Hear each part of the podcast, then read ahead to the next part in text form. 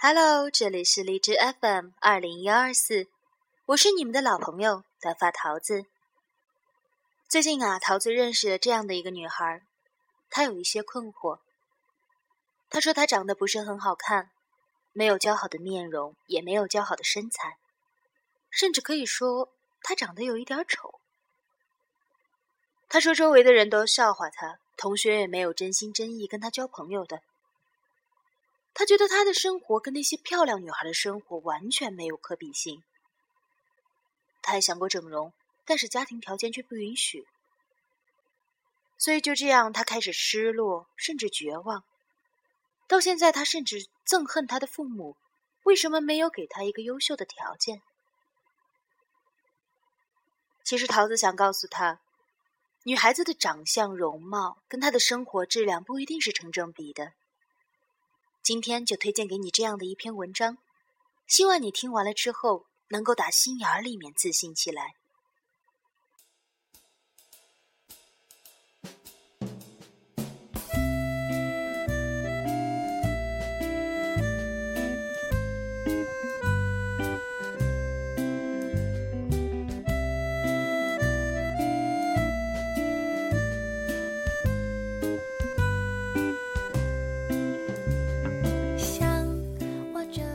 我一直都知道我自己不漂亮。初中英文课上，我给自己起的和班花同样的名字 Angel，在班上做自我介绍的时候遭到了哄堂大笑。高中的时候，我给暗恋了两年的男孩子写的字条，男孩子竟然笑着把字条揉成一团扔进了垃圾桶。后来，他还逢人便把我指给他们看，说。嘿，瞧，就是那傻妞喜欢我。大学时候交往的男朋友总是嫌弃我的胸部平平和超过平均值的大腿尺寸，他经常旁敲侧击的教育我。我说，女孩子是不是要瘦一点好看？就连后来男孩子跟我表白说的都是，我喜欢你，因为你长得很朴实，看起来很单纯，应该是一个好姑娘。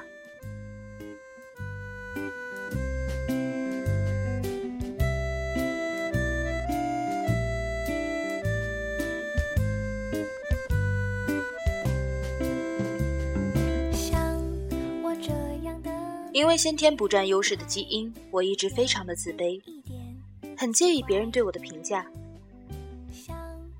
多少次我心情难过的看着镜子里的自己，失望的打量着那一张没有任何闪光点的脸，塌鼻子、厚嘴唇，带着浅浅皱纹的大额头，还有一颗发育不完全的小小牙齿挤在门牙边上，就让我连笑的时候都很难看。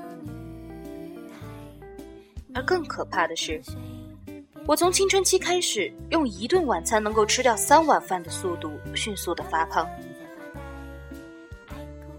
于是，在那个女生都开始介意身体是否苗条的年纪里，我把吃当成了发泄自卑的渠道。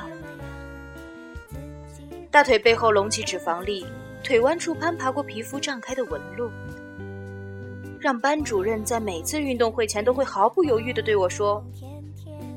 你代表班级去撇铅球吧。而我也记得十六岁的时候，我穿着厚厚的羽绒服走在路上，后面追来一个二十多岁的小伙子，他礼貌的问我：“大姐，您知道某某路怎么走吗？”像我这样的女孩有一点奇怪，像我这样的。随便爱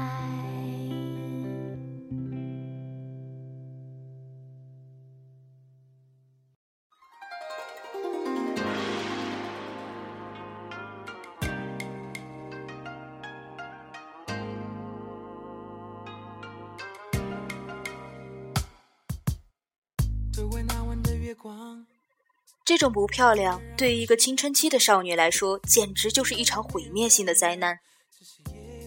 那么好的一个年纪，不敢穿暴露皮肤的衣服，连闷热的夏天都要把运动服披在身上，好像这样就不会有人知道我有厚厚的手臂和肥肥的下巴。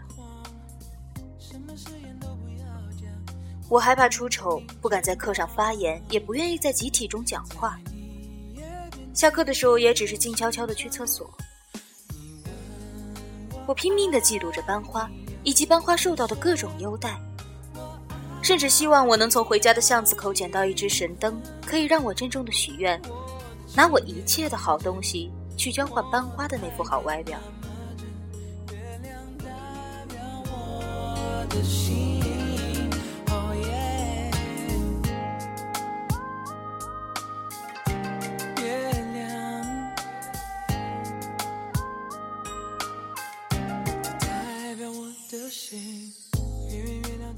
那个时候用功读书是我唯一一件可以用来对抗自卑的事。班主任的大力赞扬和同学们的羡慕眼神，忽然就给了我灰暗的生命里一个向往的缘由。空荡荡的生活里出现了可以为之努力的光点，我非常用力的用这种方式，让自己成为班花一般的发光体。除了努力成为班级里的第一名。我还尝试写作，投稿给杂志和报社。每一封寄来的稿费单里面都藏着一个青春期少女的自信心。我代表班级参加竞赛，站在操场中间成为了升旗手，也组织同学们参加各种社交活动。你们知道吗？一个人在年轻时候得到的鼓励，往往会有长久的作用。在我之后的人生里，我也习惯了用这种创造优异成绩的方式来维护自己的自尊。虽然我没有受到同班花一样的优待，但我却同样得来了很多的尊重。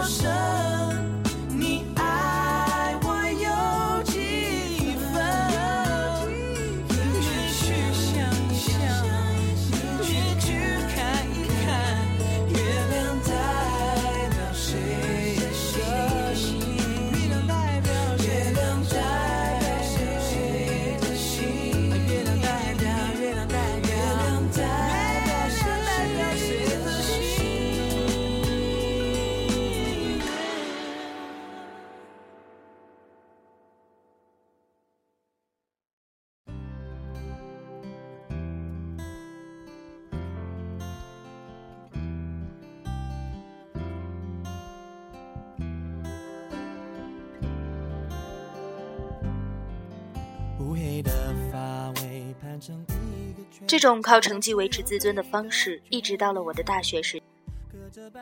可是后来我恋爱了，就像张爱玲爱上胡兰成时写下的：“见了他，他变得很低很低，低到尘埃里，但他的心里是欢喜的，从尘埃里开出花来。”我也把自己埋进深深的尘埃里，像是朝拜神明一般，甘愿的把鼻尖贴在他的脚底下。于是，我的自卑又神不知鬼不觉的回来了。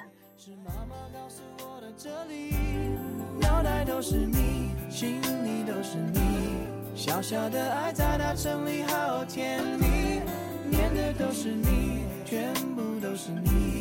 小小的爱在大城里只为你倾心。乌黑的发尾盘成我的生活重心从课本上的 A B C 转移到了瓶瓶罐罐的化妆品和减肥药上。我学着室友的样子在脸上刷刷抹抹，又喝着减肥茶，半夜蹲在厕所里面呕吐呻吟。你大概可以想象得到，一个不太好看的女孩子把脸刷得跟白粉一样，还要在小胖腿上套上黑丝袜，穿着高跟鞋一瘸一拐的，这是多么滑稽的形象！我东施效颦的做法很快的就遭到了男友的嫌弃，我歇斯底里的哭过、闹过、挽留过，也最终敌不过一个美貌大胸女子的挑衅。很遗憾。我没有把那时候的自己活成你有大胸我有大脑的架势。我把睡眠和薯片当做失恋的解药，任由身材和悲伤一同膨胀。只要一想到前男友跟大胸女从此过上了幸福美满的生活，我就用眼泪把自己淹没。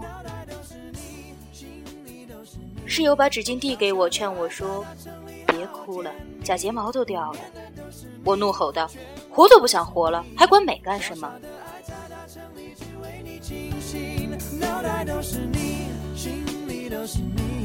小小的爱在大城里好甜蜜，后面的都是你，全部都是你。小小的爱在大城里只为你倾心，啦啦啦啦啦啦啦啦啦。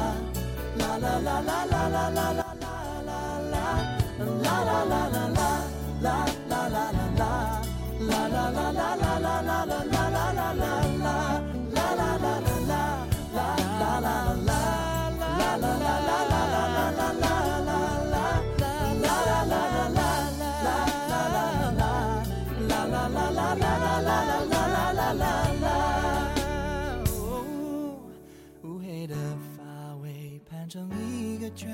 绕所有对你的眷恋，那一种寸步不离的感觉，我知道就叫做永远。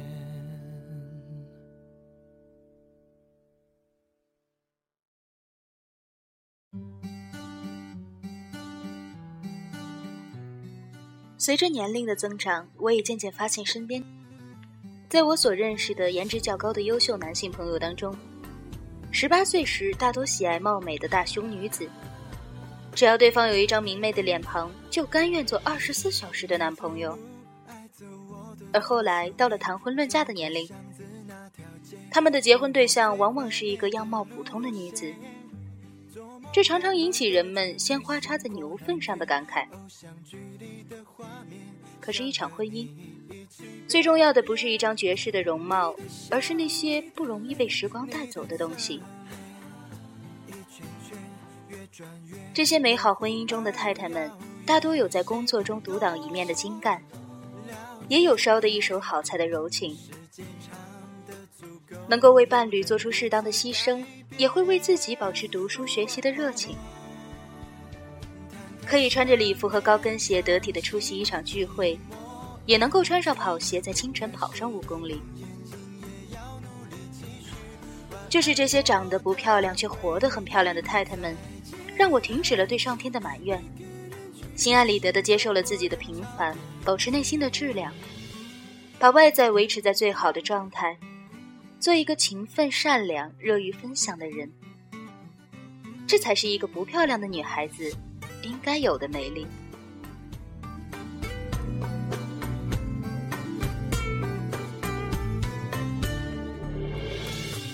有人在网上发起过这样的问题：女孩的相貌到底有多重要？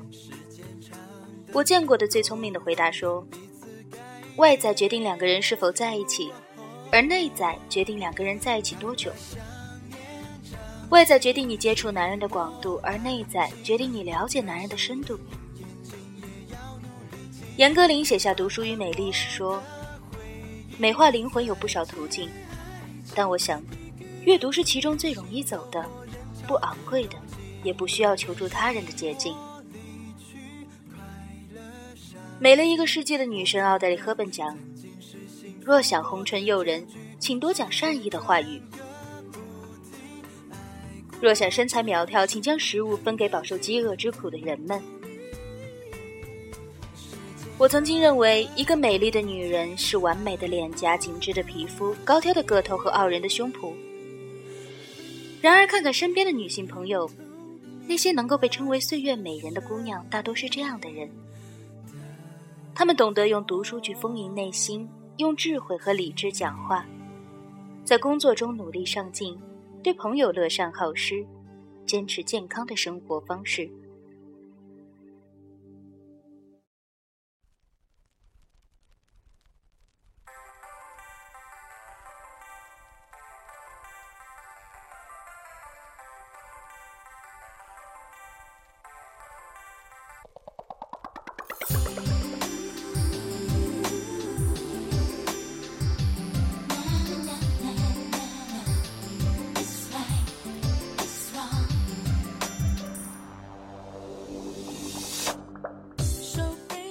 在我最近十年的人生里，美妙的缺乏使我错失很多东西：公主一般受宠的待遇、忠贞的爱情和唾手可得的工作机会。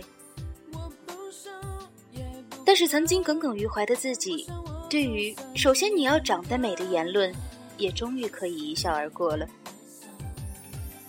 如今依旧会有舆论在探讨女人的容貌在生活与社交当中有多么的重要，也有糊涂的姑娘们前仆后继的把整容当做一种重生。可是，对于有能力去改变生活的女人来说，美貌怎么可能是唯一的出路？前一段时间看《非诚勿扰》，居然看到了当年的班花站在了相亲的舞台上。她穿着闪亮的短裙，露出白皙笔直的长腿，依旧是同龄女孩中最漂亮的那一个。她站在舞台中央，耀眼的班花和男嘉宾跳了一段撩人的拉丁舞。我守在电视机前，刚刚和男友分享掉了一个大西瓜，看着镜头里的班花，娇羞地说：“我想要一个能和我一直走下去的人。”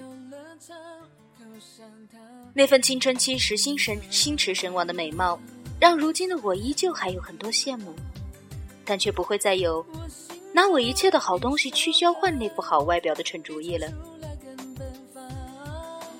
我还是塌鼻子、厚嘴唇、小牙齿挤在门牙旁，大额头上的皱纹更深了一些，鼻尖上还多了几点的雀斑，笑起来依旧很难看。可是，就是站在镜子前的这一刻，我发现自己没有什么可埋怨上天的。我被人拒绝过，挑衅过，也舍弃过，但是却最终没有辜负时光。我找到了一个深爱的人，读懂了他深邃的内心，并且活出了自己最美的模样。任何一种相貌都来自于灵魂的修行。我相信读书的力量。相信奋斗的力量，相信善良的力量，就像我相信，那未知的未来中一定会有更美好的自己。